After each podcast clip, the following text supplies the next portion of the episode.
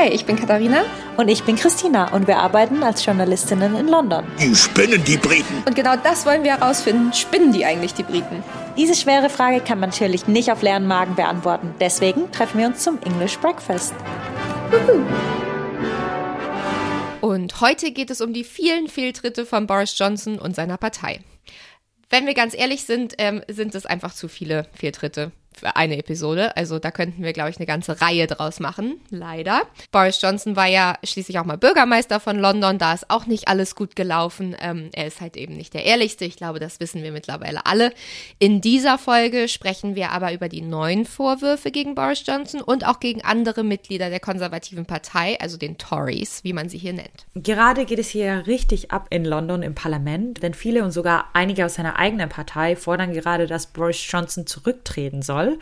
Grund dafür ist, dass Boris Johnson und viele seiner Parteimitglieder Partys in der Downing Street gefeiert haben und das während Corona, während wir hier alle im Lockdown waren und brav keine Menschen getroffen haben. Erst hat Boris Johnson immer behauptet, er wäre nicht dabei gewesen und hätte auch nichts davon gewusst, dass in seinem eigenen Garten oder Keller Party stattgefunden haben. Doch jetzt musste er dann doch zugeben, er war bei einer Bring Your Own Booze, also Bring deinen eigenen Alkohol Party dabei. Und dafür hat er sich beim Parlament dann entschuldigt, in Anführungszeichen. Und warum entschuldigt in Anführungszeichen? Hört es euch doch mal selbst an. Mr. Speaker, I want to apologize. I know that millions of people across this country have made extraordinary sacrifices over the last 18 months. I know the anguish that they have been through, unable to mourn their relatives, unable to live their lives as they want, or to do the things they love. And I know the rage they feel with me and with the government I lead when they think that in Downing Street itself the rules are not being properly followed by the people who make the rules. And though I cannot anticipate the conclusions of the current inquiry, I have learned enough to know that there were things we simply did not get right. And I must take responsibility. Number 10 is a big department with the garden as, as an extension of the office which has been in constant use because of the role of fresh air in stopping the virus.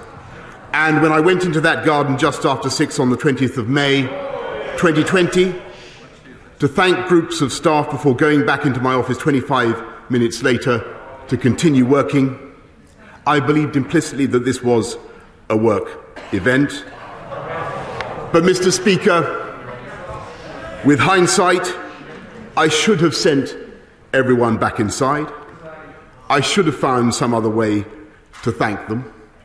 And I should have recognized that even if it could be said technically to fall within the guidance, there would be millions and millions of people who simply would not see it that way, people who suffered terribly, people who were forbidden from meeting loved ones at all, inside or outside, and to them and to this House I offer my heartfelt apologies. Tja, also er sagt, es tut ihm leid, dass einige Menschen die Party, von der er dachte, dass es ein Arbeitsevent war, als Party sehen könnten und deswegen sauer auf ihn sein könnten, weil er gegen die Regeln verstoßen hätte, was er aber nicht hat weil es war ja Arbeit und äh, er hat sich sowieso an alle Regeln gehalten. Also er gibt total viel Sinn. Das fand auch äh, Keir Starmer, der Vorsitzende der Labour-Partei, beziehungsweise fand er natürlich nicht. Und der hat nämlich dann daraufhin das hier geantwortet, was ich wirklich ganz wunderbar fand. When the whole country was locked down, he was hosting boozy parties in Downing Street. Yes. Is he now going to do the decent thing and resign? Yes. Boris Johnson soll nach dieser Entschuldigung im kleinen Kreis nochmal erwähnt haben, dass er nichts falsch gemacht hat. Und in einem ziemlich schlimmen und chaotischen Interview mit Sky News hat er dann auch noch gesagt, dass ihm ja niemand seiner Mitarbeiter mitgeteilt hätte, dass diese Party gegen die Regeln verstoßen hätte. ähm, ja, also die Regeln, die er gemacht hat, das kann ja keiner von ihm verlangen, dass er weiß, was diese Re Regeln nein, sind, oder? Nein, das ist zu viel verlangt. Ihr hört jetzt auf jeden Fall schon, dass mal diese Stimmung auf der schönen Insel, auf der wir hier eigentlich leben, ist richtig aufgeheizt. Aber Katharina, wieso? wann war welche Party? Es gibt mehrere Partys. wann und wo haben die stattgefunden? Wo war Boris Johnson dabei? Und was hat das mit der Queen zu tun? sehr, sehr gute Fragen, Christina. Also erstmal, es läuft ja gerade noch die äh, Untersuchung. Es wurde eine Untersuchung eingeleitet, äh, die eben herausfinden soll, inwiefern eben diese Partys illegal waren, welche Partys überhaupt stattgefunden haben. Es gibt da wirklich ganz viele Anschuldigungen und mehrere Verstöße. Ich glaube so insgesamt zehn knapp, ähm, um die es geht. Aber wir besprechen jetzt in dieser Folge erstmal nur die zwei, die tatsächlich bestätigt sind, also von mhm. denen wir wissen, ähm, was da eigentlich passiert ist, beziehungsweise drei. Bei der einen war Boris Johnson nicht dabei, bei den anderen beiden schon. Und vielleicht erstmal als Einordnung, damit ihr ähm, euch zurückversetzt fühlt in den Mai 2020. Ähm, da hatte die Pandemie quasi gerade angefangen, beziehungsweise war auf dem ersten Höhepunkt. Boris Johnson hat äh, am 10. Mai 2020 angekündigt, ähm, die ersten vorsichtigen Schritte aus dem Lockdown zu machen. Wir hatten, waren ja hier seit März 2020 im Lockdown und durften wirklich absolut keine Menschen treffen. Ähm, man durfte rausgehen, äh, um Sport zu machen und eben musste streng Abstand halten und so weiter. Und er hat damals gesagt, okay, die Menschen sollten weiterhin die Abstandsregeln befolgen. Also es hat vorher natürlich Geldstrafen gegeben für Leute, die sich an die Regeln nicht halten. Und äh, im Mai hat er eben diese Geldstrafen dann auch erhöht für die kleine Minderheit, wie er damals gesagt hat, die gegen diese Beschränkungen eben verstoßen. Zu dem Zeitpunkt im Mai durfte man ähm, sein Haus nicht nicht ohne triftigen Grund verlassen. Und die Regierung hat dann vorgegeben, dass man eben beim Sport draußen sich mit einer Person treffen darf. Also das war noch erlaubt. Und am 15. Mai 2020 ist dann das hier passiert. Da gibt es ein Foto davon, wie Boris Johnson ähm, und seine Mitarbeiter mit Weinflaschen und einer Käseplatte im Garten der Downing Street sitzen. Ähm, seine Frau Carrie Johnson ist auch mit dabei, sieht man auch auf dem Bild. Mhm. Und ähm, als Boris Johnson darauf angesprochen wurde, hat er gesagt, also diese Leute waren bei der Arbeit und wir sprachen über Arbeit. War also ein Arbeitsevent. Das heißt, er sagt, er hat da auf jeden Fall nichts falsch gemacht. Dann war erstmal Ruhe. Das ist ja so äh, vor Weihnachten rausgekommen und äh, jetzt mhm. ging es ja dann richtig rund in den letzten Wochen. Und zwar wurde dann nämlich klar, dass am 20. Mai, also fünf Tage nachdem er diese Käseweinnacht, wie sie genannt wird, hatte, die ja Arbeit war. Da hat der Privatsekretär von Boris Johnson, Martin Reynolds, in einer E-Mail an 100 Personen ungefähr zu distanzierten Drinks im Garten von Number 10 eingeladen. Das ist ein Code. Hm. Und Zeugen haben wohl der BBC berichtet, dass der Premierminister und seine Frau eben unter den 30 Anwesenden waren. Und deswegen musste Boris Johnson jetzt eben auch bestätigen, Dafür hat er sich nämlich entschuldigt für dieses Event, dass er daran teilgenommen hat. Und er hat gesagt, er war 25 Minuten vor Ort und er wollte sich eben damit bei den Mitarbeitern bedanken. Und er hat geglaubt, es sei eine Arbeitsveranstaltung. genau.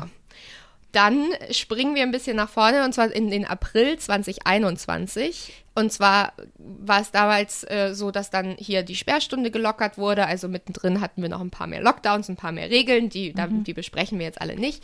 Aber am 12. April 2021 wurden die, wurde die Sperrstunde hier aufgehoben. Pubs und Restaurants durften wieder öffnen, allerdings nur draußen. Und es wurde jedem weiterhin empfohlen, von zu Hause aus zu arbeiten. Es war nicht erlaubt, sich in geschlossenen Räumen mit Personen von anderen Haushalten zu treffen.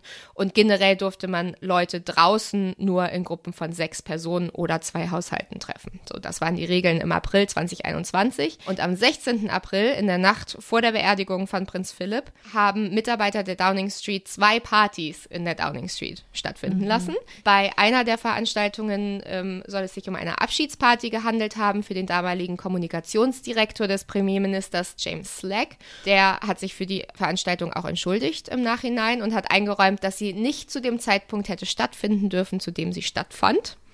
Okay. Mhm. Und Boris Johnson war wohl auf keiner dieser beiden Partys. Ähm, Number 10 musste sich aber bei der Queen entschuldigen, weil wir erinnern uns ja alle, wie die da saß bei der Beerdigung alleine. Und das waren eben damals die Regeln. Und sie hat sich daran gehalten. Und es das heißt, dass vorher sogar die Downing Street noch mit ihr gesprochen hat und gesagt hat, wir könnten für dich eine Ausnahme machen, ähm, dass du nicht alleine mhm. sitzen musst, äh, wenn wir deinen Mann beerdigen.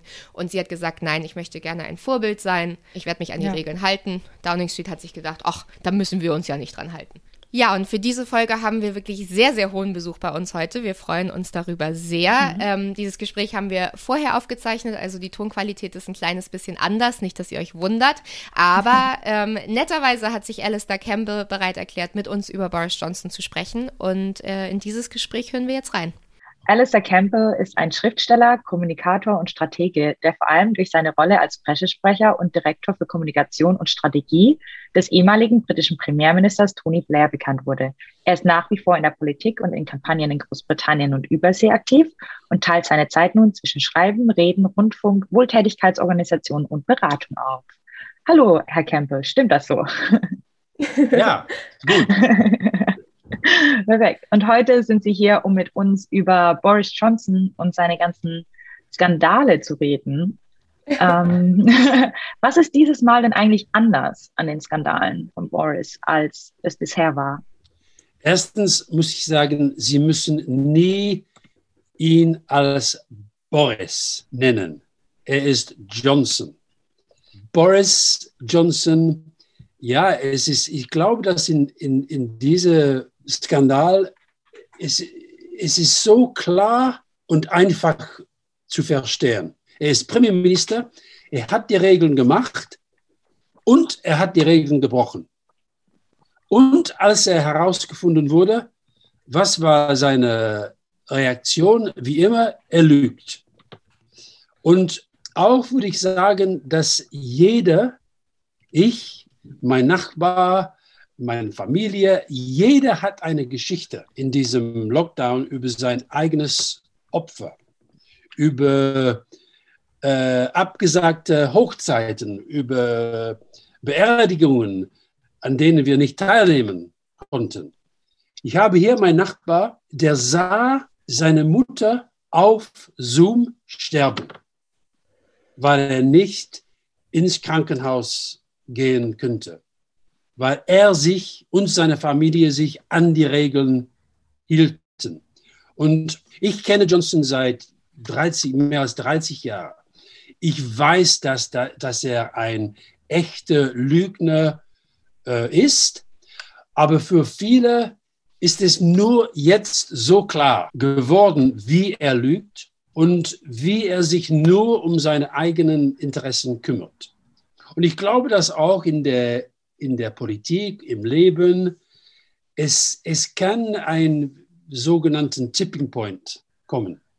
Man hat Skandal, Skandal, Skandal und dann kommt ein Skandal und Wendepunkt, Tipping Point. Und ich glaube, dass, dass wir jetzt da sind.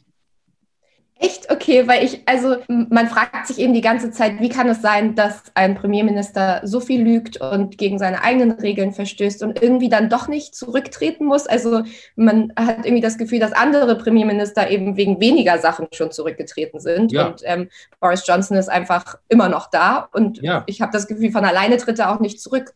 Glauben Sie, dass das jetzt passieren wird? Ist richtig, was Sie sagen. Und, und es ist wie Trump. Es, es, ist genau wie Donald Trump in den Vereinigten Staaten. Er machte Dinge, die wäre das Reagan, wäre das Clinton, wäre das Lincoln, alle anderen vor ihn. Das ist das Ende. Und genau mit Johnson. Und ich glaube, mit den beiden, äh, USA, USA, und hier, hier in, in Großbritannien, unser System hängt davon ab, die, die sogenannte Good Chaps Theory. Wir sind alle Good Chaps. Wir sind gute Kerle. Alle Politiker. Wissen Sie, warum zum Beispiel die, die Speaker, ja, Lindsay Hoyle, der Sprecher des Hauses, wenn ein äh, Abgeordneter sagt, Sie sind ein Lügner, das ist geschehen vor Weihnachten. Es, es gab ein Labour, eine Labour-Abgeordnetin, sie sagt, er ist, ein, er ist ein Lügner und der Sprecher des Hauses hat die Abgeordnete äh, expelled from the House. Ja. Und man kann nicht sagen, dass ein, ein Abgeordneter lügt, lügt. Man kann das nicht sagen im Parlament. Warum? Weil wir sind alle good chaps, gute Kerle. Und die Leute sagen immer, dass alle, alle Politiker lügen, sind Lügner. Man sagt das. Aber es ist nicht wahr. Das stimmt nicht. Es kommt sehr, sehr selten vor, dass Politiker echt Lügner sind, wie Trump oder wie Johnson. Aber da Johnson gewonnen hat, er hat das Bild, ich bin ein Gewinner. Ich, ich kann gewinnen in, in Städte und in Orte, wo nie die konservative Partei gewonnen hat. Er hat die ganze Partei seinem Willen unterworfen. Mhm. Und Sie müssen auch, auch verstehen, his background, seine Ausbildung. Eton College, wo er und Cameron Schüler waren, in unserer gesamten Geschichte Eton hat dreimal so viele Premierminister wie die Labour-Partei in unserer ganzen, ganzen Geschichte gehabt. Und was lernen Sie da? Sie lernen Arroganz. Sie lernen, dass sie besser als anderen sind. Und sie machen die Regeln, aber sie glauben, dass die Regeln nicht für ihnen, sondern für andere gelten. Diese Woche habe ich mal mit äh, deutschen Medien, mit französischen Medien, mit italienischen, mit Kolumbien, mit russischen, in der ganzen Welt, man glaubt, dass die britische Demokratie sehr, sehr stark ist. Und jetzt, man sieht jemand wie Johnson und man glaubt, wie kann das passieren? Und ich glaube, dass die Ausländer, sie glauben das noch tiefer als die Leute, die hier leben. Mhm. Ja, ich glaube, das ist auch ähm, so eine Wahrnehmung auch in Deutschland. Wie konnte er denn überhaupt gewählt werden? Weil Sie haben das vorhin auch schon angesprochen, Dan Butler war die Labour-Abgeordnete, die ihn einen Lügner genannt hat im Parlament und wurde dann wegen ähm, Parlamentsregeln aus dem Parlament ausgewiesen. Mhm. You know, at the end of the day, the Prime Minister has lied to this House time and time again. And it's funny that we get in trouble in this place for calling out the lie rather than the person lying. Order, order, order, order. Under the power given me by Standing Order number 43, I order the member to withdraw immediately from the House for the remainder of the day's sitting. Die Frage ist einfach, Menschen wissen ja eigentlich, dass er lügt. Boris Johnson hat selbst zugegeben, dass er während seiner Zeit als Journalist auch Sachen erfunden hat als Brüssel-Korrespondent. Uns verwundert das dann immer, wie wurde er eigentlich gewählt? Wieso gibt es Leute, die hinter ihm stehen? Wieso große Teile der Bevölkerung, die hinter ihm stehen und ihn wählen? Was wäre denn da Ihre Einschätzung? Ich weiß nicht, wenn man, wenn man das in Deutschland sagt, aber hier, wir haben ein, äh, man sagt, äh, die Politik ist Showbiz for ugly people. ich glaube, dass noch einmal wie Donald Trump, Johnson ist, ist ein Symbol für die, diese Verbindung von Politik und Showbusiness. Ähm, er ist Journalist. Johnson ist ein Journalist. Noch. Das ist sein Leben. Das ist sein Kopf. Und wir wir leben in, in, einem Land, das wissen Sie, denn Sie, Sie sind beide hier, in dem die Medien nicht so seriös sind wie in Deutschland, würde ich sagen, wo die Mehrheit der Zeitungen auf der rechten Seite der Politik stehen, voll von Leuten, die Leute wie Johnson unterstützen. Und auch, ich glaube, es gibt viele Bürger und Bürgerinnen, für, für denen die Politik ist etwas, was passiert mir, es, es, es ist da, da, ist nicht in der Nähe von, vom Leben. Und jemand wie Johnson, er kommt und, und sie sagen, ah, er bringt mich zum Lachen, er ist lustig. Ja, alle, alle Politiker sind Lügner, es, es ist nicht wichtig, dass ja, vielleicht. Äh, und die Zeitungen erleichtern sein Lügen. Man muss auch sagen, dass er war bei den allgemeinen Wahlen gegen Jeremy Corbyn für Labour und ich war immer der Meinung, dass, dass das Land niemals Corbyn wählen würde. Diese Abgeordneten in, im Nordengland, die, die sogenannte Red Wall MPs, sie glauben, sie sagen, dass Johnson ihre Sitzen gewonnen äh, hat. Meiner Meinung nach, Labour hat diese Sitzen verloren. Und ich, ich, ich, es gefällt mir nicht, gu gute Wörter über ihn zu sagen. Er, er macht gute Kampagne. He's a good campaigner. Ja. Aber als Minister, als Premierminister, äh, er, er bleibt immer nur in der Kampagne. Er, er regiert nicht. Und jetzt, glaube ich, äh, sieht, sieht alle, dass es, es so ist. Ja. Ja, Sie hatten ja gerade die Red Wall angesprochen, nur als Erklärung für unsere Zuhörer, die bei der äh, Wahl quasi dann von Labour zu Konservativen gewechselt sind, also gerade eben die Bezirke im Norden. Das sind ja jetzt auch diejenigen, die eigentlich diese ähm, Briefe für das Misstrauensvotum eingereicht haben und die sagen, ähm, Boris Johnson ist nicht mehr unser Vorsitzender, wie er die Partei leitet, das gefällt uns nicht. Warum sind das gerade die, die quasi eigentlich gedacht haben, dass er ihnen den Sitz gegeben hat, die ihn jetzt loswerden wollen? Sie wohnen, wo sie wohnen. Sie sind da, sie waren da während die Weihnachten, gehen da am Wochenende, sie hören, was, was, äh, was sagen ihre Wähler. Und sie wissen, dass sie die Unterstützung ihrer Wähler in diesen Sitzen verlieren. Und nicht nur wegen Partys, sondern auch, weil so viel mehr schief läuft. Johnson, da er Lügner ist. Er hat so viel versprochen, ohne äh, wirklich zu wissen und zu erklären, wie er das machen, wie, wie er das schaffen würde. Und für viele Leute sind keine Verbesserungen in ihrem Leben klar. Ich sprach äh, gestern mit einem konservativen MP. Er hat mir gesagt, er hatte 535, 535 E-Mails bekommen über diese Situation mit den Partys. 535 ist, ganz viel. Eh?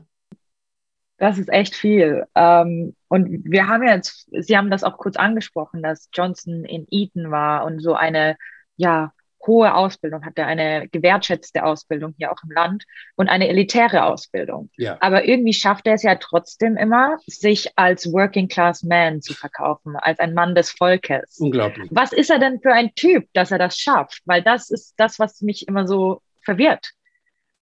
Das, habe ich nie verstanden. Es ist, es ist genau wie Trump.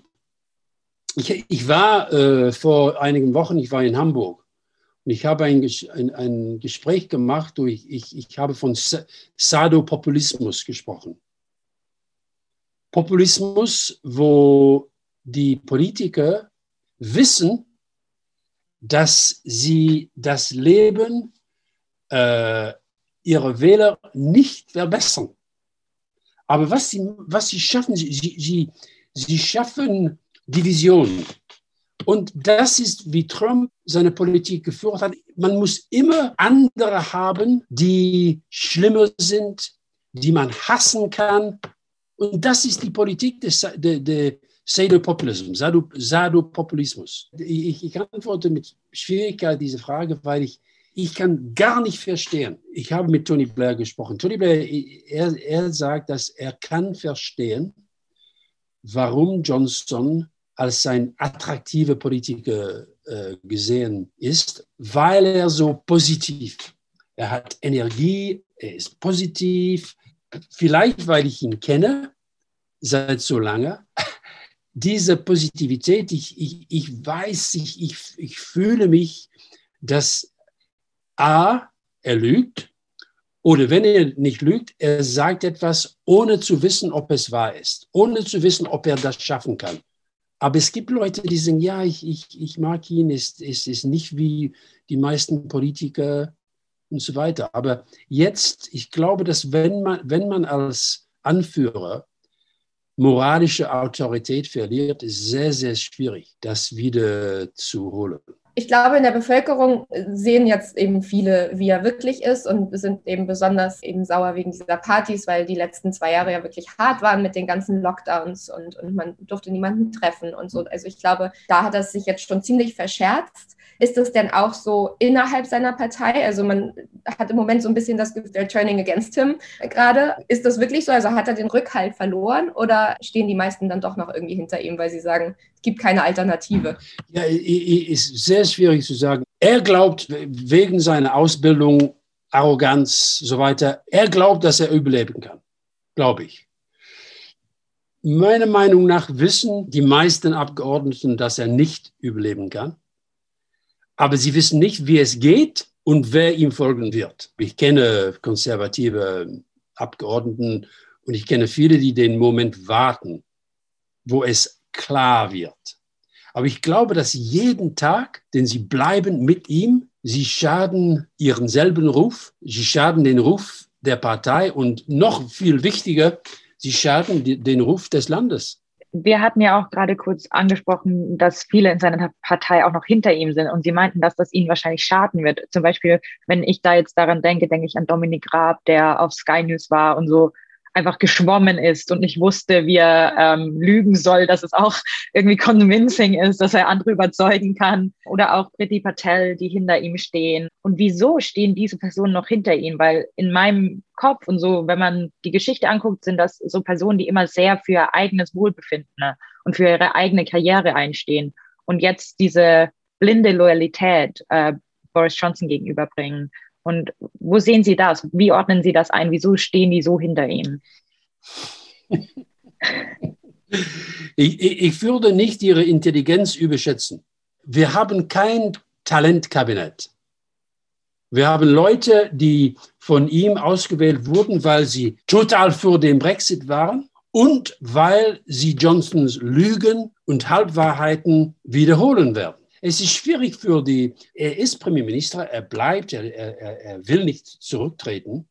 Und solange das die Lage, die Situation ist, müssen die Minister äh, ihn un unterstützen. Aber man sagt, dass Patel, Rob, sie sind wirklich für ihn.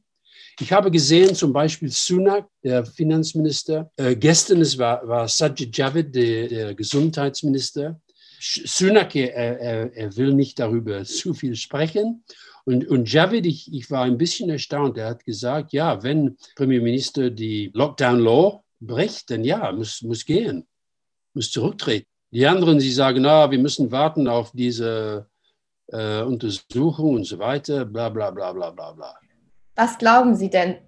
Wird er dieses Jahr noch äh, rausgewählt durch ein Misstrauensvotum? Und wenn ja, wer, wer könnte dann der Nachfolger sein? Oder gibt es dann Neuwahlen und äh, Keir Starmer wird Prime, Prime Minister? Oder was, was glauben Sie, wie sieht die Zukunft aus?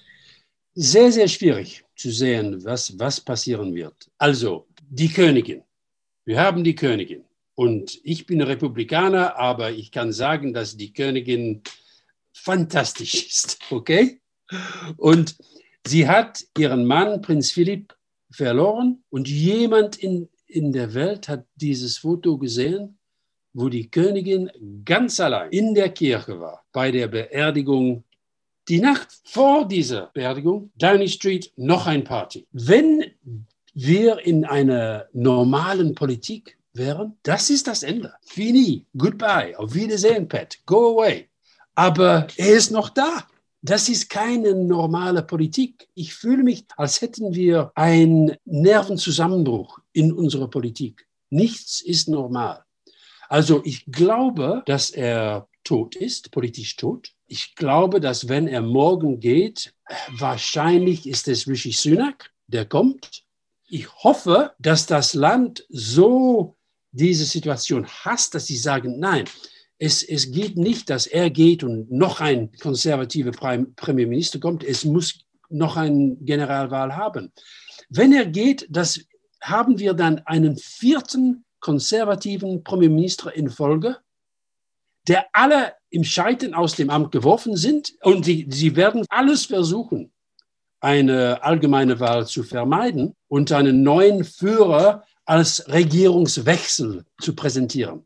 Keir Starmer ja, ich habe ihn auch kritisiert ein bisschen, weil ich glaube, dass er war nicht stark genug gegen Brexit, er war nicht stark genug gegen Johnson im, äh, im, am Anfang der Pandemie, wo Johnson schrecklich war. Aber jetzt ist er viel stärker, er kommt besser vor. Ich glaube, dass die Leute, ist ein bisschen wie, wie Scholz. Man, man sagt ja, vielleicht in dieser Welt, wo alles so schwierig ist. Äh, vielleicht die, diese Politiker wie Trump und Johnson, vielleicht, äh, man braucht etwas ein bisschen calm. Wenn Johnson bleibt, wenn er überlebt, glaube ich, die konservative Partei ist zum Ende. Ich hasse, was passiert vor mein Land. Ich beschäme mich, was, was, wir, was wir sind, was, die, die, das Bild, das wir zu der Welt präsentieren. Mit diesem Scharlatan, als unser Premierminister. Das habe ich jetzt auch schon des Öfteren gehört, dass viele ähm, Menschen hier im Lande sich eben schämen für, für die Regierung und nicht nur schämen ja. für die Politik, sondern schämen für das Verhalten. Ja. Also es gibt ja Unterschiede zwischen kritisieren, was die Politik macht und dann Ja, einfach ja, richtig dieser tiefe Charme. Das kriegen wir ja auch mit in Deutschland oder auf der ganzen Welt, wie Sie gesagt haben. Und was wir uns aber auch gewundert haben, als wir auch die Recherche jetzt für diese Episode gemacht haben, wieso ist denn dieses Partygate, ähm, das jetzt alle auch richtig schlimm finden, wieso ist das denn so verspätet rausgekommen? Und welche Rolle vielleicht auch Dominic Cummings da wieder spielt, weil der kommt ja immer wieder von allen Seiten rein. Ja, es ist erstaunlich, dass wir erst jetzt von diesen Partys hören.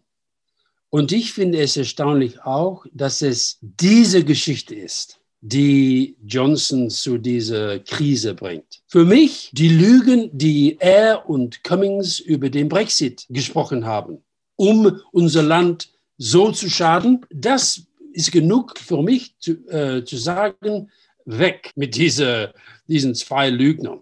Ja, es ist ohne Zweifel, Cummings, er, vers er versucht, äh, Johnson zu vernichten. Ohne Zweifel. Das sind zwei Lügner, zwei Narzissten, zwei Männer, die zusammen das Land durch Brexit voll geschaden haben. Und für was? Für was? Sie sind beide eine Katastrophe gewesen. Jemand in der Welt kann sehen, dass wir Probleme in unserer Politik haben. Aber dass es zu einer Party kommt, dass ist diese Party ist, jemand in der Welt spricht jetzt von einer Party. Ach, Es ist, ja, wie ich gesagt habe, es ist, als wäre unsere Politik im näheren Zusammenbruch, ja. Ich bin sehr gespannt, wie es jetzt weitergeht, ähm, wenn jetzt auch der Bericht rauskommt und so weiter. Vielen, vielen Dank auf jeden Fall, dass Sie sich die Zeit genommen haben. Dankeschön. My pleasure. mein Vergnügen. Ihr habt das ja jetzt gehört, da war auf jeden Fall einiges Großes dabei. Ähm, ja, sehr interessantes Gespräch. Ähm, wir sind sehr froh, dass Alistair Campbell sich dazu bereit erklärt hat, mit uns zu sprechen. Vielen Dank nochmal. Und wir haben mit ihm ja sehr viel über das Partygate gesprochen. Also diese, dieser große Skandal von Boris Johnson gerade, dass er an Lockdown-Partys teilgenommen hat. Aber es ist ja nicht der erste Skandal seiner Karriere. Das muss man jetzt einfach mal so festhalten. Wir wollen euch da auch überhaupt keine Illusion geben. Nicht, dass ähm, ihr jetzt denkt, ah ja, Boris Johnson war Premierminister, der ist zwar ein bisschen lustig, aber das war's auch. Ja. Nee, nee, nee, der hat schon ganz, ganz, ganz viele Skandale überlebt. Sogar in seiner Karriere als Premierminister. Also nicht nur davor, sondern auch seit er angefangen hat.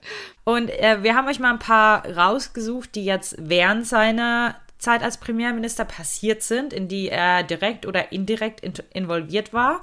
Und weil das alles mit seiner Partei zu tun hat, wird das hier Tory Sleaze genannt, also Tories für die konservative Partei und Sleaze, das ist sowas, das unmoralisch ist. Mhm. Sowas, das, ja, das einfach korrupt. Ja, korrupt ist. Das erste, der große erste Skandal war der Bernard Castle Skandal, als der Berater von Boris Johnson, Dominic Cummings, während eines der größten Lockdowns mit mutmaßlicher Covid-19-Diagnose einmal quer durchs Land geblieben ist, um, ich, ich ähm, zitiere jetzt hier seine Ausrede, seine Augen zu testen, Ja. weil er dachte, er hat Probleme, wie er sehen kann.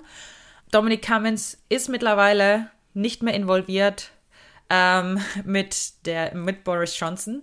Aber nicht deswegen, das muss man nochmal sagen. Er wurde nicht rausgeschmissen, weil er gegen die Lockdown-Regeln verstoßen hat, sondern das war viel, viel später. Genau. Dann einer der zweite große Skandal, so war der ähm, Skandal, dass er Patterson geschützt hat. Also ähm, der ist ein altgediener Tory-Abgeordneter und Brexit-Befürworter. Der heißt Owen Pattinson. Er wurde eben beschuldigt, dass er gegen die Regeln von Lobbyarbeit verstoßen habe. Also, dass er, während er ein Abgeordneter im Parlament war, auch noch für andere Firmen gearbeitet hat, also Zweit- und Drittjobs hatte und für diese Firmen dann Lobbyarbeit im Parlament betrieben hat. Ja, das war ein großer Aufschrei und der größte Aufschrei war vor allem, dass Boris Johnson ihn erst beschützen wollte. Also er wollte ihn erst nicht rausschmeißen, ähm, bis dann sich komplett die Öffentlichkeit dagegen gestellt hat und dann hat dann U-Turn gemacht, einmal rumgedreht und gesagt, ah, ne, wir müssen ihn jetzt doch irgendwie bestrafen. Der dritte, ach, Wunderbar, die Skandale, die hier ans Licht kommen. Ein Tapetenskandal, der Wallpaper Scandal.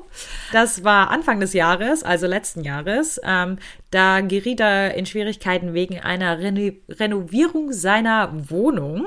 Angeblich hat er da ähm, neues äh, ja, neue Tapeten für 840 Pfund pro Tapetenrolle gekauft.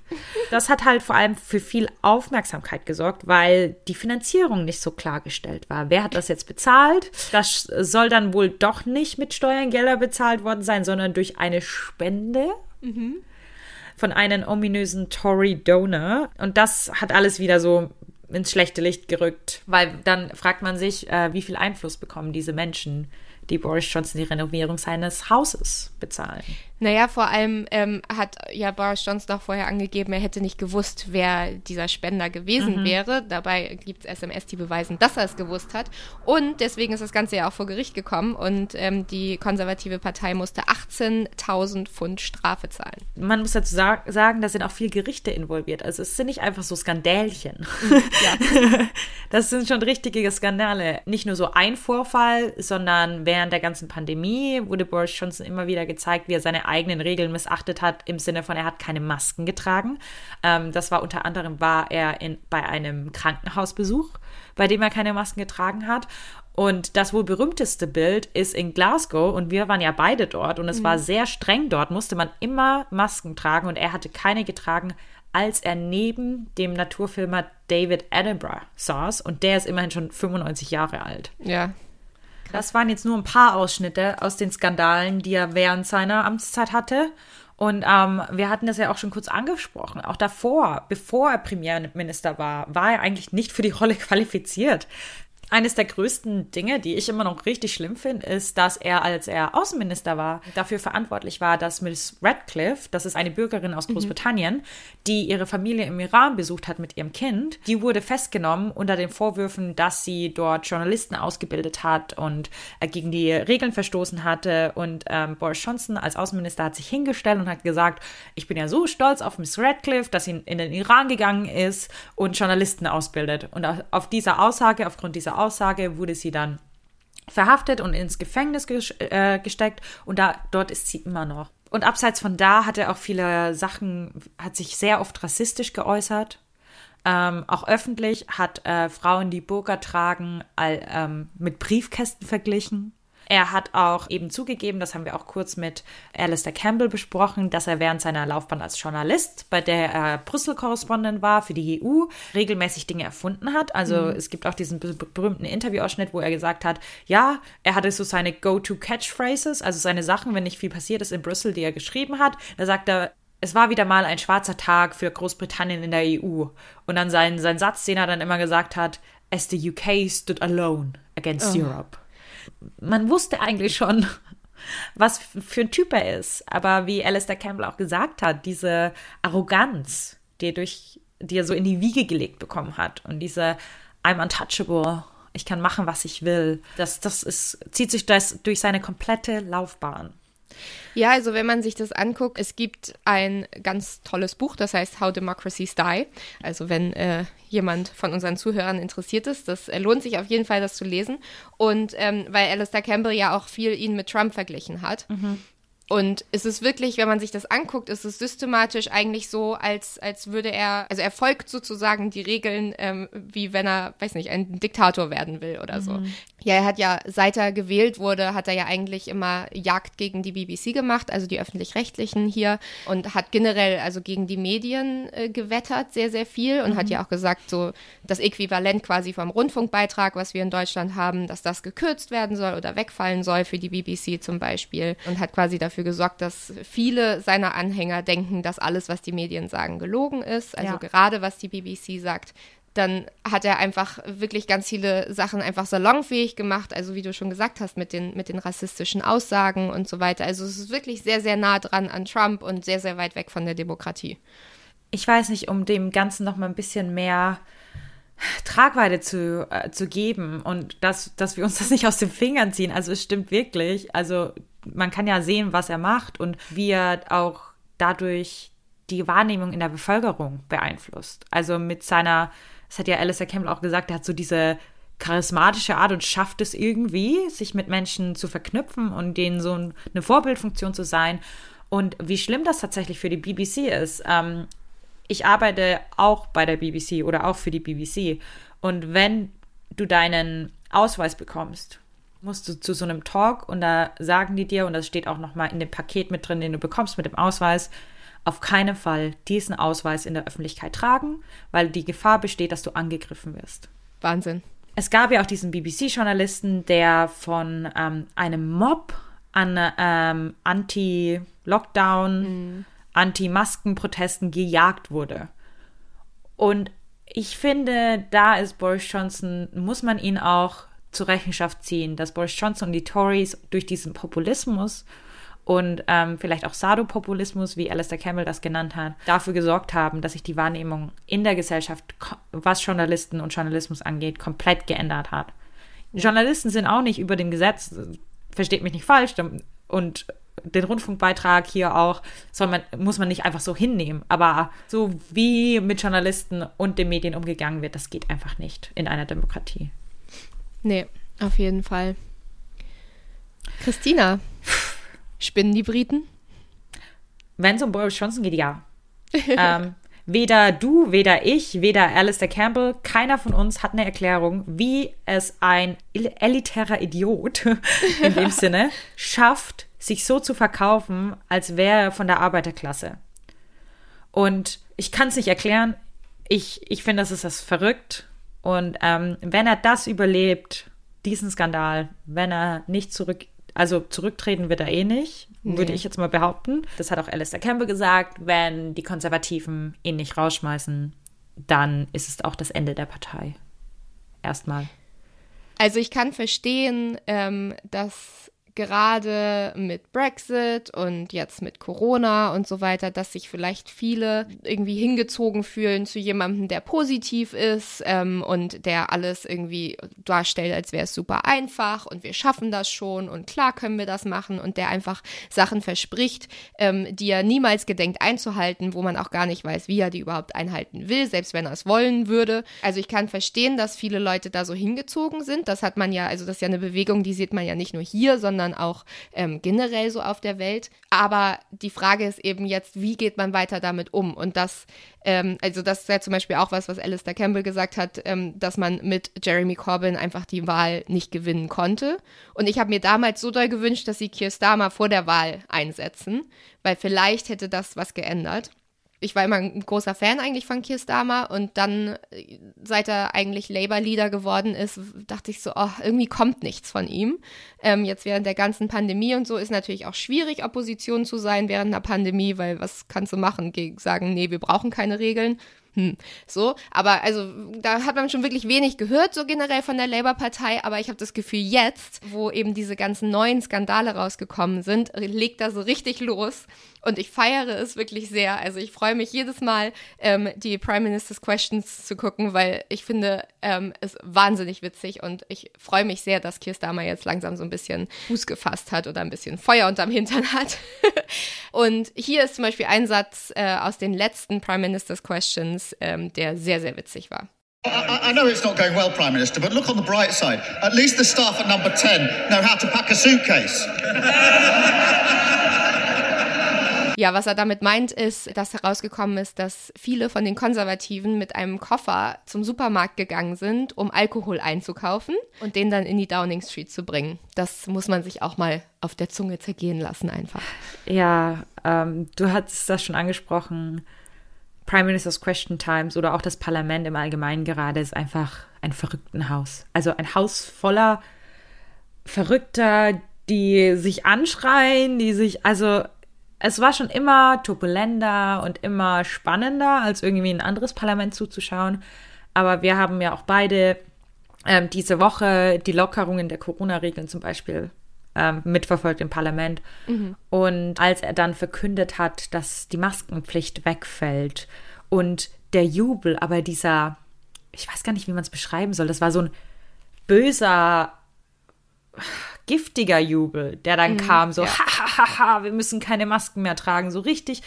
Das, das hat sich in mir alles zusammengezogen, als ich diese Bilder gesehen habe und gesehen habe, wie, wie sich, sich daran aufgegeilt haben. Also ich habe jetzt auch kein besseres Wort für das zu beschreiben, aber das, das ich habe dir das auch geschickt. Ich war richtig verstört davon. Ja.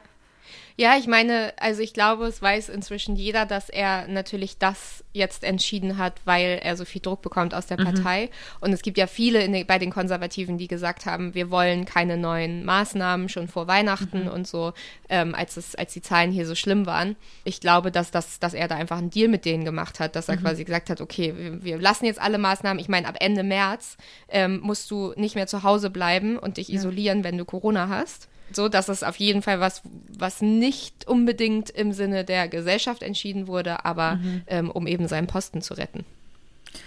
Ja, also Katharina, ich glaube, wir stimmen da relativ äh, überein, mhm. auch mit unserem heutigen Gast. Und wir schauen jetzt mal, dieser Podcast kommt am Sonntag raus. Und in der Woche danach wird eine Untersuchung von Sue Gray ähm, zu dieser ganzen Partygate-Sache eben rauskommen.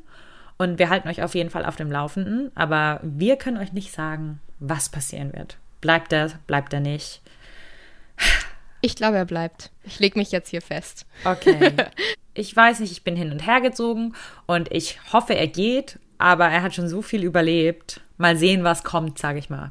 Mhm. Falls ihr genau noch Fragen zu dieser Episode habt oder äh, weiterhin auf den Laufenden bleiben wollt, schaut einfach mal bei uns vorbei auf Instagram at English Breakfast der Podcast. Und wie immer könnt ihr uns natürlich auch eine E-Mail schreiben unter englishbreakfast.podcast.gmail.com.